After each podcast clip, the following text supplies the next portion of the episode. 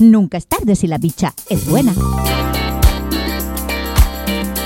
Si la bicha es buena, buena.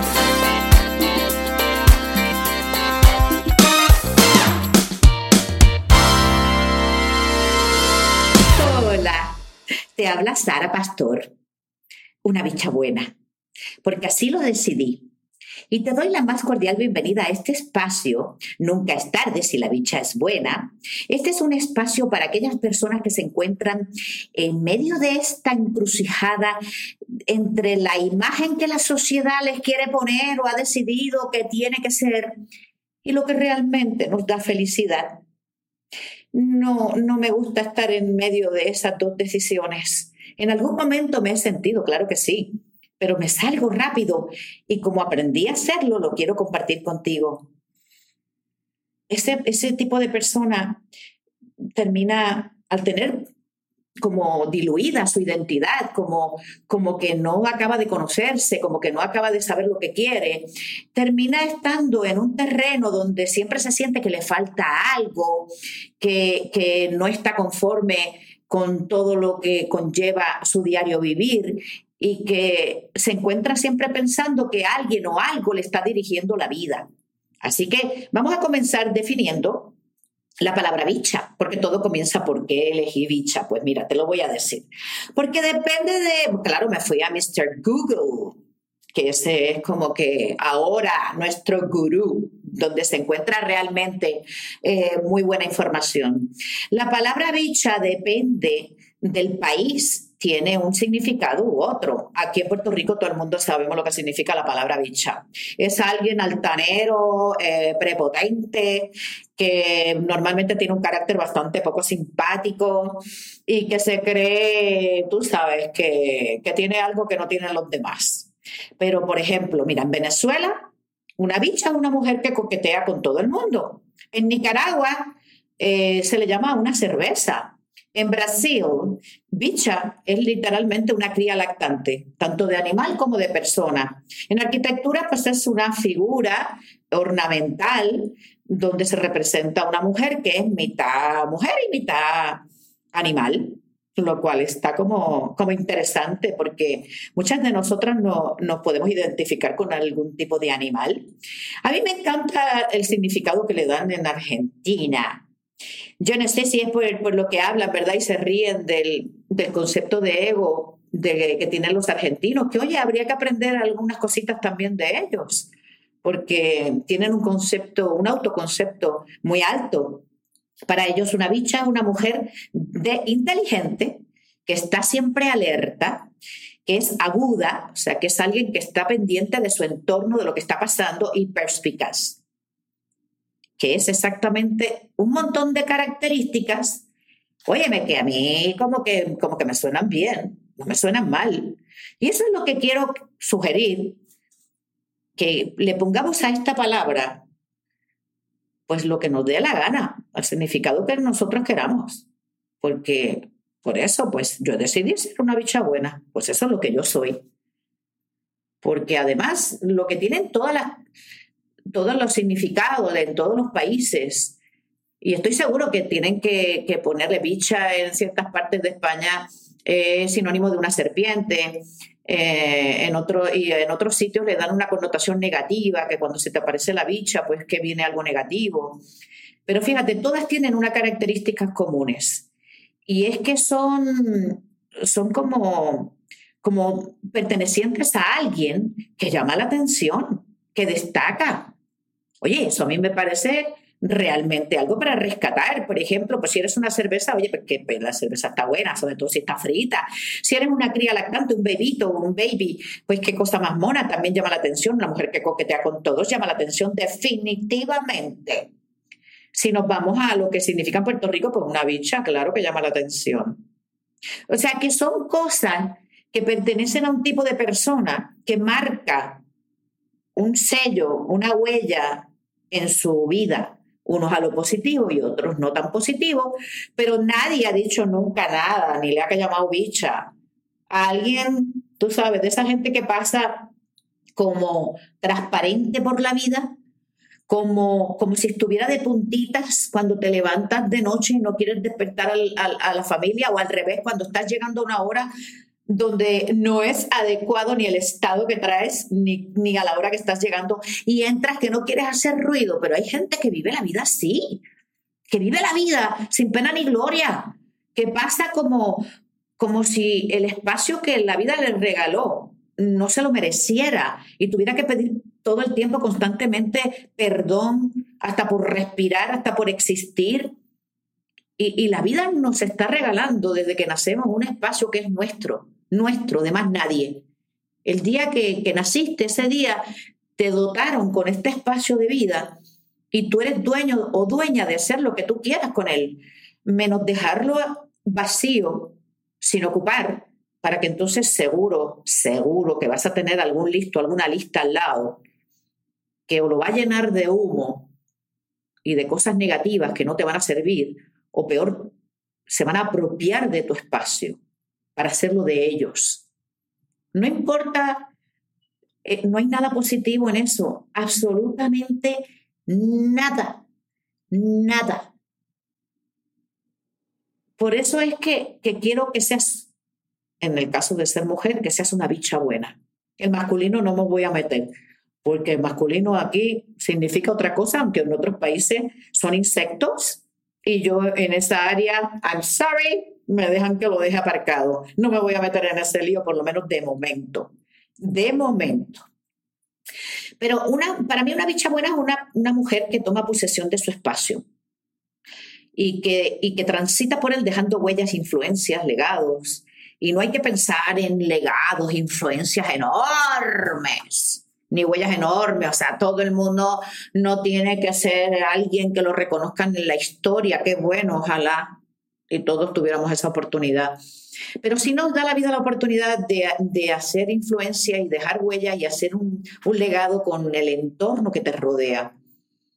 Y, y si no, si tú ponte a pensar, tu abuela, tu madre, si has tenido la suerte de conocer a tu bisabuela, pues han dejado huellas, todas no buenas. No buenas porque cuando sirvieron en algún momento, que las liberaron de algo, el entorno de la vida sociedad en aquel momento era espantoso. A las mujeres nos tenían casi como una pertenencia, no, casi no, éramos una pertenencia, vamos a hablar claro. Si no teníamos derecho al voto, no teníamos nada todavía, quedan reminiscencias. Eh, es una sociedad que la hemos otorgado patriarcal pero lo hemos otorgado nosotras, porque todavía nos da trabajo dar pasos hacia conseguir la equidad y el respeto. Porque, queridas, el mundo siempre fue nuestro y no tenemos, no tenemos que esperar a que nadie nos lo dé.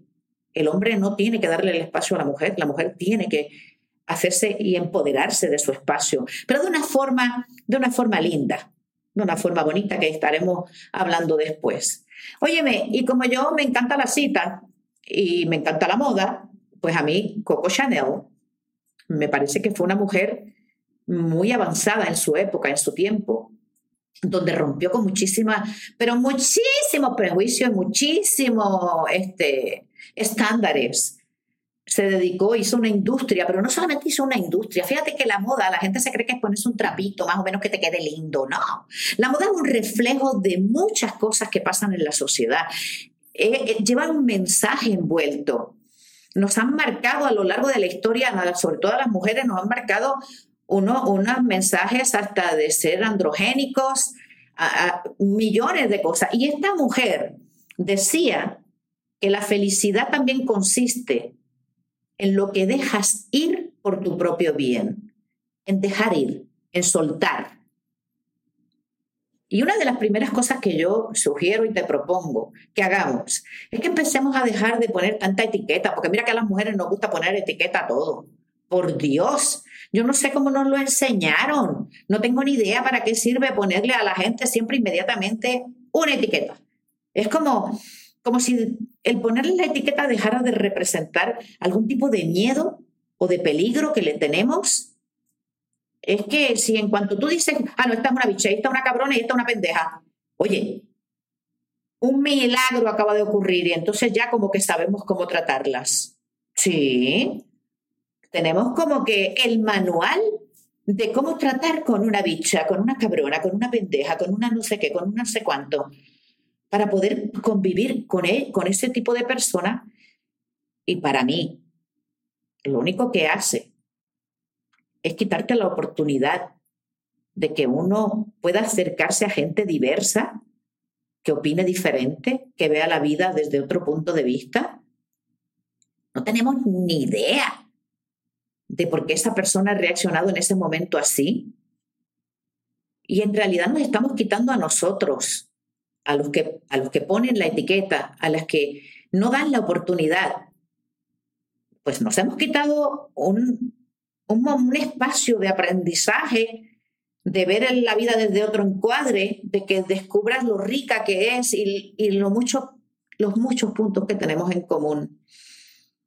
Yo tuve, tengo la oportunidad por otras cosas profesionales que hago, de tratar con mucha gente, me encanta, muy variada. Lo mismo tengo un ejecutivo de alto standing, que tengo alguien eh, que tiene una posición de trabajo con menos responsabilidades y con todo. Y a mí me encanta hablar con todo el mundo.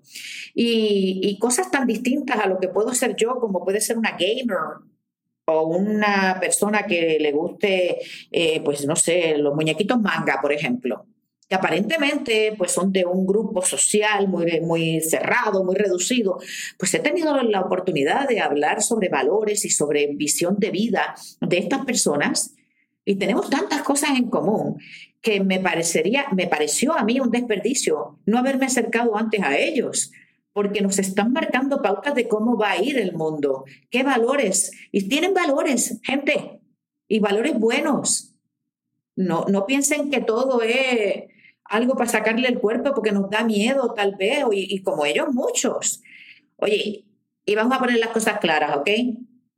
Que yo todavía pongo etiquetas. Claro que sí, estoy trabajando en no hacerlo diariamente.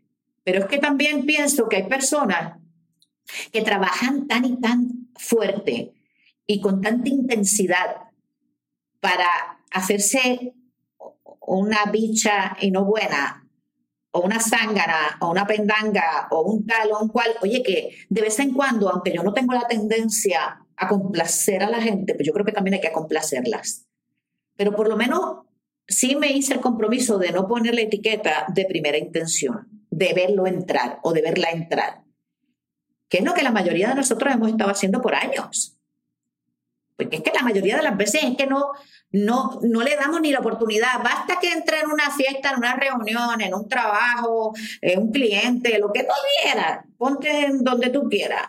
Y, como tenga un poquito de postura, sea una persona con cierta seguridad eh, y tenga, tú sabes, un tono de voz asertivo, claro, touch la palabra bicha aparece a los cinco minutos. ¿Pero qué? Cinco segundos, cinco minutos es muchísimo. Y tenemos mucha tendencia a las mujeres, sobre todo como, como les he dicho, porque yo creo que tenemos pocas opciones de dónde posicionarnos ante la vida. O sea, nos han enseñado por décadas a, ser como muy polares, a un lado o al otro. Si fuéramos un péndulo, pues no tendríamos más que dos posiciones, extrema derecha y extrema izquierda. Y es porque no nos han educado a, buscar otro tipo de posición ante la vida.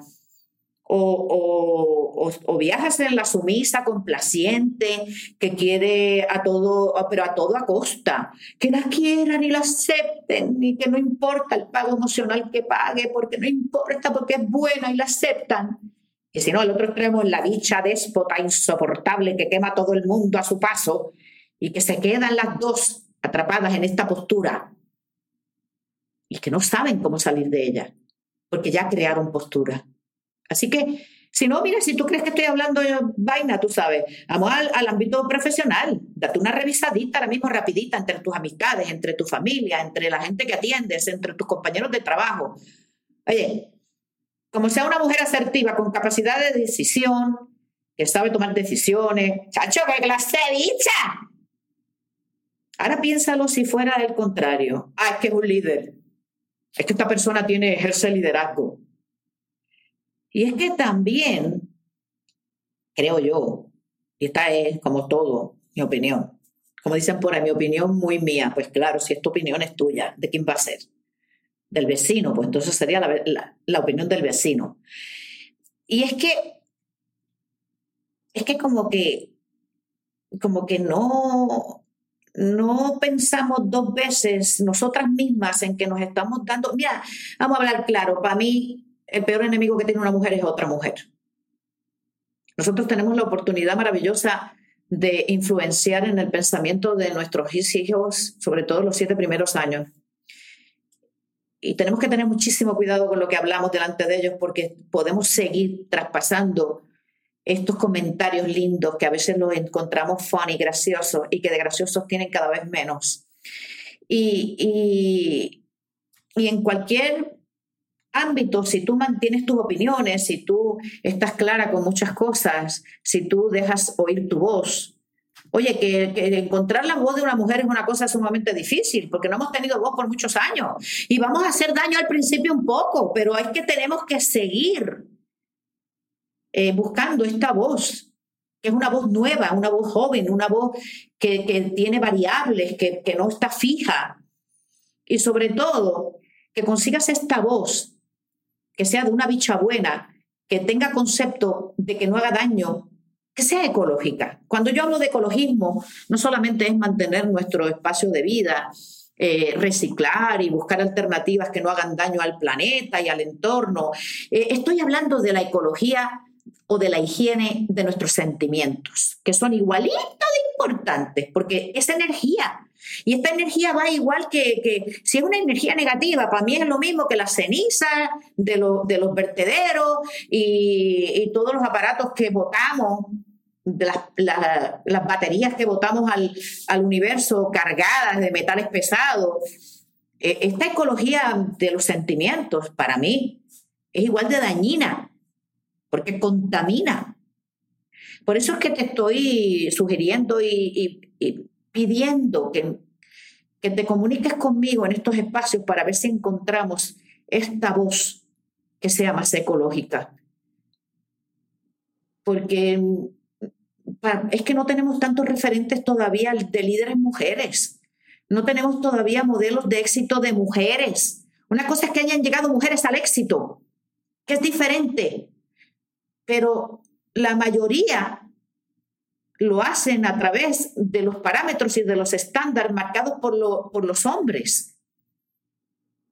Y, y, yo soy mujer, y yo no tengo miedo a ser mujer, y no me tengo que justificar constantemente mi posición, porque la he decidido, y mucho menos tengo que pedir disculpas por ser mujer, no, no me da la gana, yo no tengo que pedir perdón por ser mujer, ni tengo que andar de puntillas para que no agreda a nadie. Oye, no es fácil. A mí nunca me han sido las cosas fáciles, a mí todo me da trabajo. Es más, algo tan sencillo que hace la gente como hacer los podcasts. Yo llevo un montón de semanas con un montón de, de cosas que se me han puesto en el medio. Ya lo último que hice, como les dije, fue borrarlas todas. ¿Y tú te crees que a mí no me dio una pataleta? Claro que me dio una pataleta. Y estuve a punto de salir corriendo y cerrar la puerta y no volver nunca más, pero no, volví otra vez a hacerlo y lo que me enfoqué fue en que tal vez lo que había grabado no era lo que tenía que, salir en público. Tal vez tenía que darle otro, otro enfoque. ¿Qué es lo que estoy haciendo hoy? Aquí a lo que sale, porque esto es un espacio de verdad honesto. Esto no tiene que, no tengo que buscar demasiadas referencias ni demasiado andamiaje para que tú quede todo perfecto. Yo no soy perfecta, yo soy un ser humano como tú y como, como cualquiera, que tengo días buenos, días malos. Pero eso es lo que me hace rica y eso no estoy dispuesta. No estoy dispuesta bajo ningún concepto a dejarlo partir. Y a mí me han puesto más etiquetas que un centro comercial. Porque yo qué sé, como tengo este físico, que parece que soy millonaria y es lo único que tengo, oye, me lo dio Dios. Mis padres también, claro, tuvieron algo que ver, la genética, pero que, que, yo no he buscado esta cara que es como, como soy una persona muy, segura, llevo muchos años trabajando con todas mis cosas, mis pendejadas, mis cuestiones, mis rollos mentales, y soy una persona que doy una seguridad y que doy como una... Pues entonces la gente se cree que es que yo no tengo problemas y que a mí todo me lo hacen y todo me sale, mira, iba a decir ñoña, ¿eh? Pues sí, ñoña, ¿eh? Y a mí la parte aquella de justificar, de que, ay, es que, es que hay que ser bueno. Sí, hay que ser bueno. Si te estoy diciendo que hay que ser una bicha buena, pero es que la otra posturita, que es la de la sumisa o del sumiso, y que te lo justifican con que, ay, es que es tan buena. Y yo no he visto una palabra que la usen peor que la palabra buena, porque te la utilizan para todo. Oh, sí, sobre todo para la manipulación emocional. Porque ¿qué es ser bueno bueno? ¿Y qué diferencia hay con ser complaciente, con ser sumiso, con tener que hacer y decir todo el tiempo lo que es, entre comillas, correcto? Porque mira que cuando te quieren pedir algo, comienzan siempre con que mira, te estoy llamando porque como tú eres tan buena. Y cuando quieren que trabajes algo y y no pagarte. Lo primero que te dicen es la alabanza. Ay, que tú eres tan buena con lo que haces. Porque la persona que es honesta y que te lo dice, mira, no tengo dinero, pero quisiera que lo hicieras tú. Y para mí eso tiene un respeto. Pero no me vengas con la lambedera de ojo de que soy tan buena. Y hay que dejar de ser con tantos polos opuestos porque te cansas de ser sumisa y sales corriendo a ser una bicha insufrible. Y si te traiciona alguien, diablo, al día siguiente te levantas como la mega cabrona. Y a todo el mundo le coges con un cuchillo, fac, chac, fac, Y que como te falle una relación amorosa, ni te cuento, al carajo el amor, yo no vuelvo a creer en el amor. Hasta la próxima vez que te mire alguien con ojitos, que te diga algo dulce en la orejita y vuelves a caer en lo mismo porque como no has hecho cambios, no has tenido un momento de reflexión, no, te, no se te ha ocurrido pensar más nunca que es que tú tienes que hacer cambios. No, porque es que la persona reflexiva es una persona fría, calculadora, y que no tiene sentimientos ni sensibilidad. Pues no, una persona que hace reflexión y que aprende que lo primero que pregunta es que yo tengo que cambiar para que esta ñoña no me vuelva a pasar, pues para mí es una persona que se ha cansado que se ha cansado de lo mismo, porque si haces lo mismo, vas a conseguir lo mismo. Y es que la posición de víctima, mira que nos gusta. Y ya, ya hablaremos en otro momento acerca de esa posición de víctima que tanto nos gusta. ¿Para qué? Para dar pena, para que nos entiendan. Pues yo tengo otra forma de hacer las cosas, pero a mí no me gusta la, la postura de víctima, para nada. Pero eso es tema para otro momento, porque tenemos muchos temas pendientes. Dame la oportunidad de asistir a estos espacios. Iremos poco a poco, también con tu ayuda. Necesito que en las redes sociales, búscame en Facebook. Tengo un fame, un fame, mira tú, un fame una, una página que he creado para nunca es tarde si la bicha es buena. Y ahí déjame tus comentarios, tus temas que te preocupan y dentro de lo que yo pueda, pues yo no soy especialista en nada Nada. Eh, si, si, me creo que tengo experiencia es en sobrevivir a muchas cosas, a la maternidad, a los trabajos, a las etiquetas, a todo el mundo que te dice voy a, voy a hacer algo, voy a hacer un proyecto y te dicen que no, porque tenemos esto los, los, passion killers, que todo lo que tú le quieres poner, incluido el comenzar una relación, no es mi caso, que llevo felizmente emparentada con el mismo individuo muchos años, pero sí, hay gente que son especialistas en matar pasiones y en matar todo. Y esa gente ya te voy a decir yo lo que vamos a hacer con ella. ¡Ah! No me vengas con la cantaleta tampoco de que es que yo soy así. Porque si eres así, pero también te dio la oportunidad, la vida de que tienes la oportunidad y, la capacidad de cambiar hasta el día que te mueras. Mira, ¿sabes lo que yo hago con las cosas? Yo tengo lo que le llamo higiene mental o higiene de sentimientos. Tú sabes, no sé si lo has visto, pero había un programa en la, en la televisión americana, norteamericana, que era de una persona que se metía en tu closet, en tu armario, y cogía tu ropa que estaba llena, acumulada de cosas que, no te, que nunca tenías para ponerte, porque unas te quedaban pequeñas, otras estaban fuera de moda, otras... Bla, bla, bla.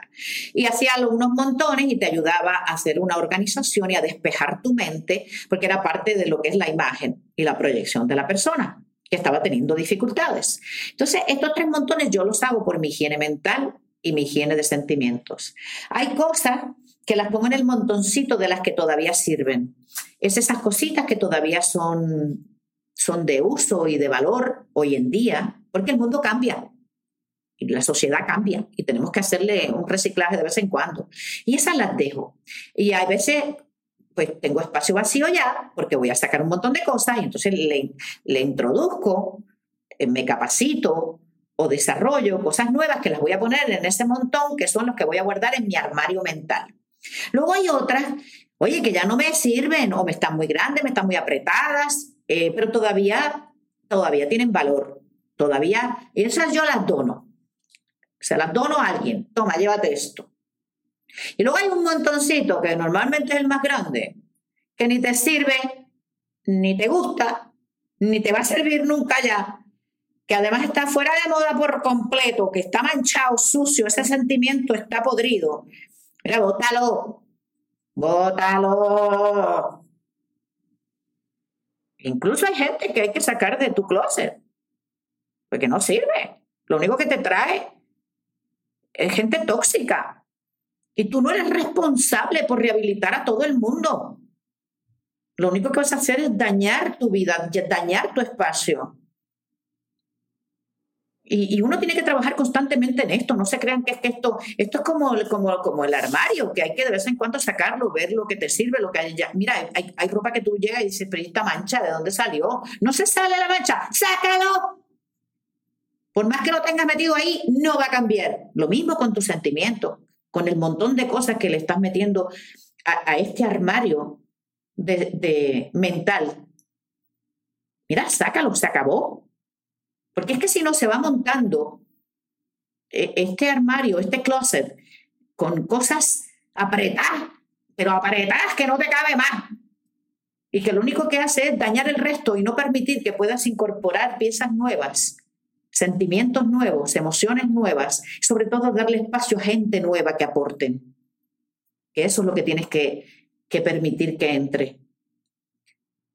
Y sobre todo estar claro de lo que quieres, porque el concepto de éxito, cada uno tiene un concepto de, de, éxito, de felicidad. Y es que tampoco nos están haciendo la vida fácil. Si tú te crees que todos los medios sociales no nos están dirigiendo la vida, estás muy equivocada y equivocado. Porque hoy en día están los influencers, los famosísimos influencers, qué tipo de vida nos están marcando. Nos están marcando todo, cómo vestirte, cómo posar, cómo llevar tus redes sociales, qué compartir con el mundo. Estamos compartiendo todo. Mientras estás por ahí sentado un montón de gente de negocio que están viendo todo lo que tú quieres y te van mandando cada vez más para enfocarte en lo que quieren que tú compres. Porque nos dicen, hasta para ser una bicha ya, hay un manual de ser bicha. Ya no te dan opciones. Te dicen cómo vestirte, cómo hacer, cómo hablar, cómo, cómo ponerte la, todo, todo, todo, todo. Simplemente han encontrado una forma de manejar la vida. Y eso no lo podemos perder. Eso es mi grito. No, yo soy dueña de mi espacio y yo voy a hacer lo que yo quiera cuando yo lo decida ecológicamente sin hacer daño, pero lo voy a decidir. Y sobre todo de mis sentimientos y de lo que yo entiendo que soy yo. Este ser que está aquí, que te está hablando. Estoy cansada de que lo digan todo, de que nos lo manejen todo. Porque eso hace que, vayamos perdiendo el instinto, ese instinto que, que, es nuestra brújula para poder seguir en el mundo, para poder tener relaciones, para poder tener intercambios con personas, la estamos perdiendo y a mí no me da la gana. Eso, eso a mí me parece que es fundamental. Por eso yo te estoy invitando en el día de hoy que nos encontremos en este espacio y que lo hagamos un espacio tuyo y mío. Y están bienvenidos hasta los que no piensan igual. Eso es claro que están bienvenidos, más bienvenidos, porque nos vamos a nutrir de su punto de vista, nos vamos a nutrir de ver el mundo desde otra forma. Los haters no. O sea, a mí alguien que critica por criticar y que descarga toda su maldad, eso es parte de lo que es lo tóxico. Eso yo lo puse ya y lo voy a seguir poniendo. Y te voy a bloquear directamente. Si lo que haces es insultar por insultar. Te voy a poner en el tercer montoncito. ¿Te acuerdas? En ese vas directamente. Porque todo lo podrido o podrida que tú te sientes, no me lo vas a transmitir ni a mí ni a la gente que comparte este espacio, porque no le voy a dar cabida. Porque el día que aprendamos a bloquear ese tipo de gente y a no reaccionar y no sentir como que, ay, viste, escuchaste, leíste, fulana le dijeron tal cosa, dejarás de existir y no tendrás motivo. Tendrás que buscar y verte a ti mismo, a ti misma, y ver esa letrina que tienes por corazón y por mente, y tendrás que blanquearla y sacar toda esa porquería para afuera. Así que estás avisada o avisado. Insultos por insultos, no.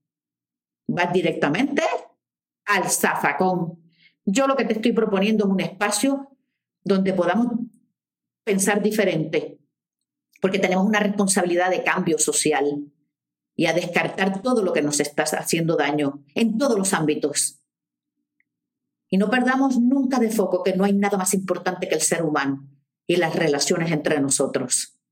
Y esto no significa que tengas que adoptar una, una posición, tú sabes, malinterpretada como Madre Teresa de Calcuta, que ya hablaremos de ella, que esa era una bicha buena, porque no había un ser con más decisión, con más fuerza y más rompedora que esa señora.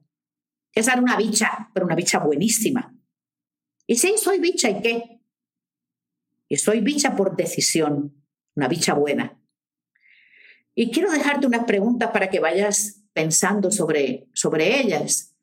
Y es, la primera es en quién, en quién te has convertido.